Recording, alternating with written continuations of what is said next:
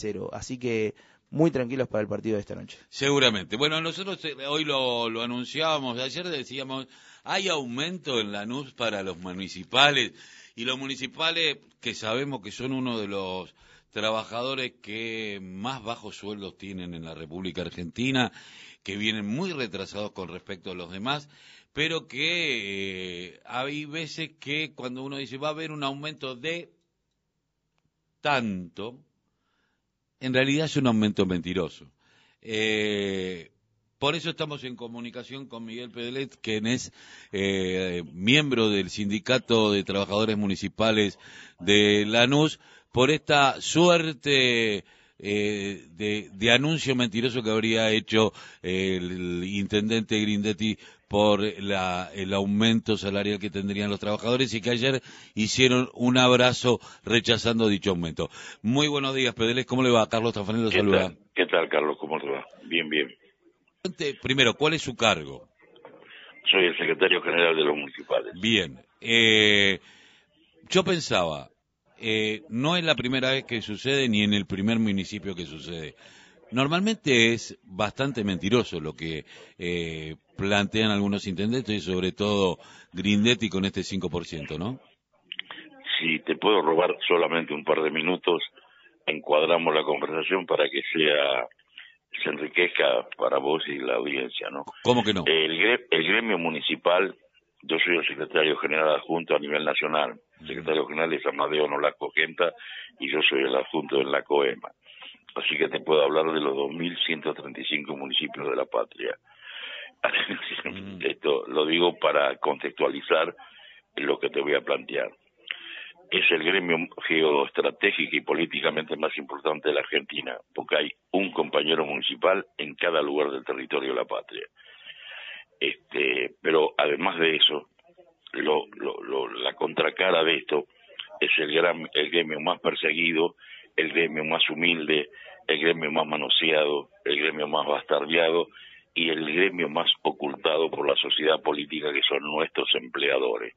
Dicho esto, lo que planteas vos, lo, traté de encuadrar en que esta realidad de que los patrones nuestros, que son la sociedad política en sus diferentes formas políticas, partidarias e ideológicas, cuando llega el tema de discutir lo que en un presupuesto municipal es la finalidad personal, ahí no hay presupuesto, ahí no hay plata, ahí siempre está el no. Por eso este gremio municipal, sufrido pero tan importante, porque nosotros no solo que somos esenciales, sino que somos necesarios, quedó demostrado desgraciadamente con una pandemia planetaria, para que se den cuenta lo que es la primer línea de pelea contra cualquier fenómeno, en este caso un virus, es el trabajador municipal en, sus diferentes líneas. Mis compañeros de salud en Lanús y en los dos mil y pico de municipios de la Argentina le pusieron el pecho a esta, a, este, a esta pandemia que asoló el planeta. Así que dicho esto, esta, varia, esta variable o variante de Lanús no es, no, no es más ni menos que lo que está pasando en todos los municipios. ¿Cuál es la diferencia? Que aquí se encontraron con una organización sindical con 30, 40 años de funcionamiento de la democracia, es decir, donde hay una conciencia de clase trabajadora muy importante y donde funcionan lo que ya está desconocido, que son los cuerpos orgánicos. Ahora, dentro de 15 minutos, comienza una reunión de delegados y yo las resoluciones las tomo con el Cuerpo General de Delegados a las 2 de la tarde con el secretariado y a las 6 de la tarde con la comisión directiva. Así que hay 50, 60, 70 compañeros que representan a las bases que van a expresar y ahí vamos llevando adelante. Por eso digo todo esto y te robo unos minutos para que se entienda que ayer todos los que jugaron al fracaso por miedo, por temor, por apiete, por lo que fue, se encontraron con 400, 500 compañeros en hora de trabajo, diez y media de la mañana, rompieran el corsé del temor y la, y, la presión para manifestar su repudio a un acuerdo salarial que, bueno, que yo no sé si es mentiroso, porque explicado así, este, es mentiroso eh, muy muy inteligente fue hecho, porque me están pagando un 5% que está acordado el 12 de febrero de este año y lo ponen y parecería un 10.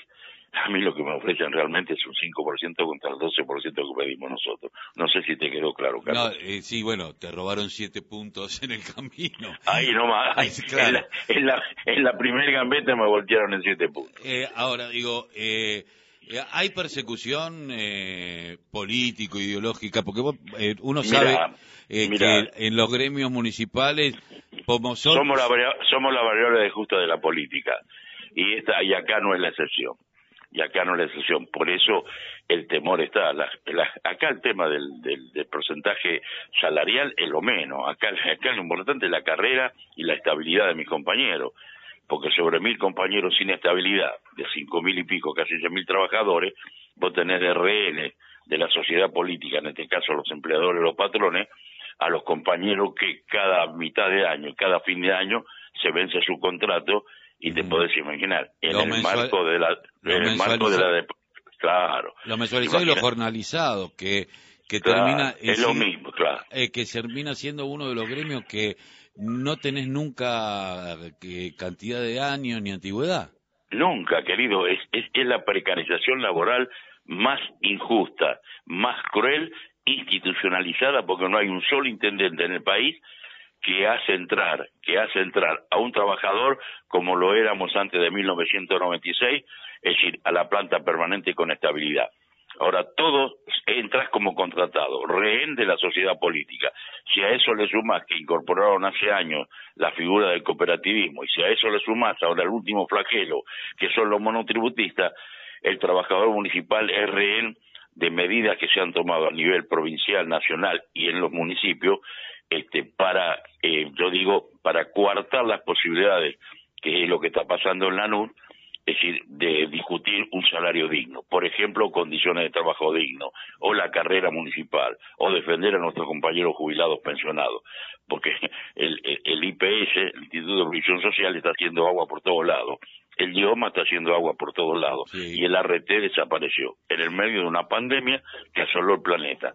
Eh, ahora... eso es un millón de veces más importante si me, si, si me gambetearon siete puntos de la, del acuerdo salarial. Eh, yo eh, lo, lo escuchaba decir en esto de las cooperativas que yo muchísimas veces dije es eh, una mano de obra mucho más barata que el, siquiera el, que el municipal, que ya es barata. Eh, digo, y hacen confrontar municipales con cooperativistas, que sería una lucha de, pobres contra pobres. Eh, así es. Eh, así es. Porque hacen unos cobran, cobran menos por hacer el mismo laburo y otros cobran poco por hacer su laburo y encima le eh, tienen el riesgo de que eh, utilicen la cooperativa para...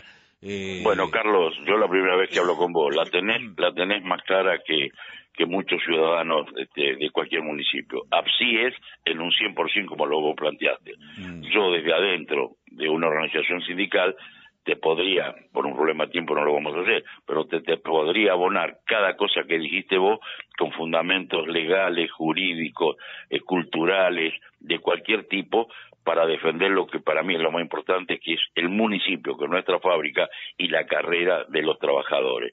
Porque de esto se trata. No se trata del 7% que me gambetiano. Se trata que vienen por nosotros, como decimos aquí, eh, en lo que hace a la carrera. La precarización laboral, como la planteaste vos, es el 99,9% de las relaciones laborales en este municipio y en toda la Argentina. ¿Hay posibilidad de paro? Mira, eh, dentro de 15 minutos comienza la, la primera reunión de hoy, que es la del Cuerpo General Delegado, al mediodía el secretariado y a la tarde comisión directiva, y por lo que yo, por el oficio, los años que tengo, lo que palpé, lo que palpé en la asamblea, porque ayer lo que fue una asamblea general de la base con la condición del gremio.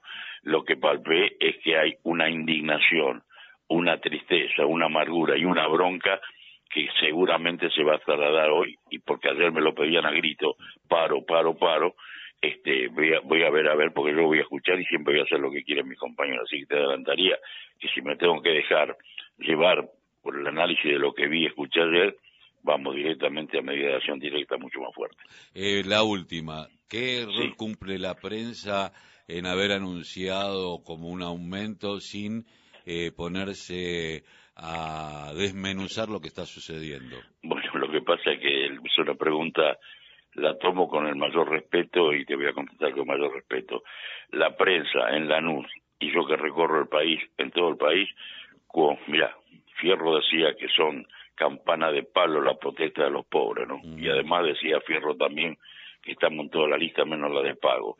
Estamos invisibilizados sistemáticamente por los medios, especialmente en el orden comunal, porque vos sabés, como un periodista que veo que estás un hombre interesado por lo que veo, sabes que, que, que, la pauta publicitaria y el jefe político de un distrito es el que maneja toda la relación. Invisibilizado totalmente y después cosas como esta que por omisión, por silencio, desconocimiento, dicen una mentira de, que es un 10 entonces yo que pido un 12 y estoy haciendo semejante despelote, soy un hereje, soy un troglodita, soy un fenómeno extraño que no quiero la comunidad, quiero romper la luz. Y esto creo que hay que analizarlo en el contexto de la pregunta tuya, ¿no? Eh, Miguel Pedelest, muchísimas gracias por haber pasado por la voz aquí en la radio de la Unión Nacional de Clubes de Barrio. Bueno, te agradezco a vos y ahí a la producción la posibilidad de poder expresar lo que piensan y sienten los compañeros municipales. Un abrazo. Un abrazo. Eh, Miguel Pedelay, secretario general del Sindicato de Municipales de Lanús. Bueno, prontamente al paro, evidentemente. Eh, bueno, queríamos un poco también desnudar de lo que, lo que sucede eh, allí, a donde los municipios, la precarización y uno de los sindicatos más pobres, pero donde, pero que están en todo el país. 58 minutos pasaron de las 9 de la mañana, 18 grados 4 décimas. Ahora sí vamos a la música acá en la 90.9, en la radio de la Unión Nacional de Club de Barrio. ¿Te parece? Mientras esperamos al hombre García.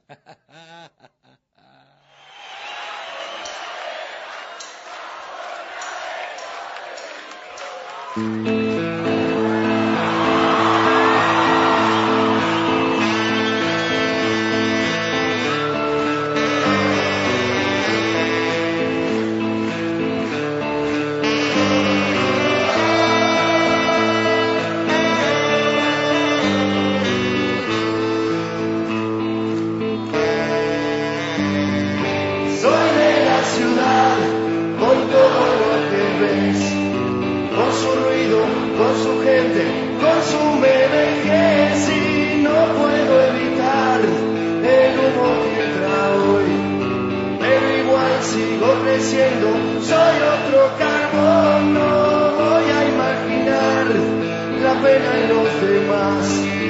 Compro aire y si es puro, pago mucho más, no voy a tolerar que ya no tengan fe, se bajen los brazos, que no haya lucidez, me voy volando por ahí y estoy convencido.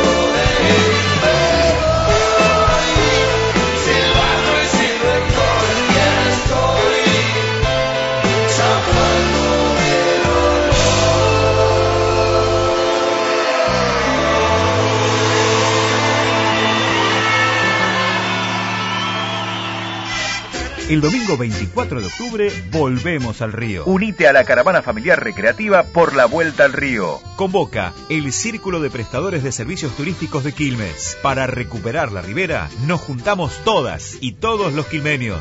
Instituciones, vecinos, colegios, clubes, comerciantes, gastronómicos, agencias de viajes. Volvamos al heladerías. Vení a caminar, correr o traer tus rollers. Te esperamos el domingo monopatines, 24 de octubre desde las 11.30. Contaremos con asistencia para personas con movilidad reducida y todos los protocolos sanitarios.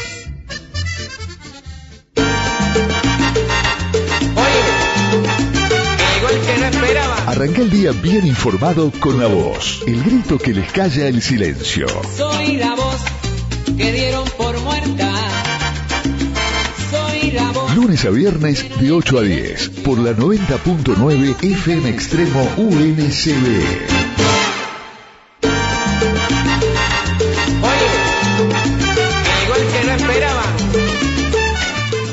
Bueno, nosotros nos vamos, siendo las 10 y 4 minutos de la mañana, con 18 grados 4 décimas, ya viene cambio 21. Eh, mañana vamos a ver si podemos tener un programita de murgas. Tengo ganas de escuchar murguita. A ver, le va- vamos a ver eh, los temas que vamos a tocar y vamos poniendo la murga. Nosotros nos despedimos hasta mañana a las 8 de la mañana con la voz, el grito que les calla el silencio. Quédese, cambio 21 con Alejandro García. 20 grados 3 décimas para hoy, se esperan 25 grados y posibilidad de lluvia. Gracias Luis Oviedo en los controles, Nacho Indiki en la producción. Chao. Aquí La Voz. Mucho más que un informativo. Con la conducción de Carlos Tafanel. Hasta la próxima. Arbia informa.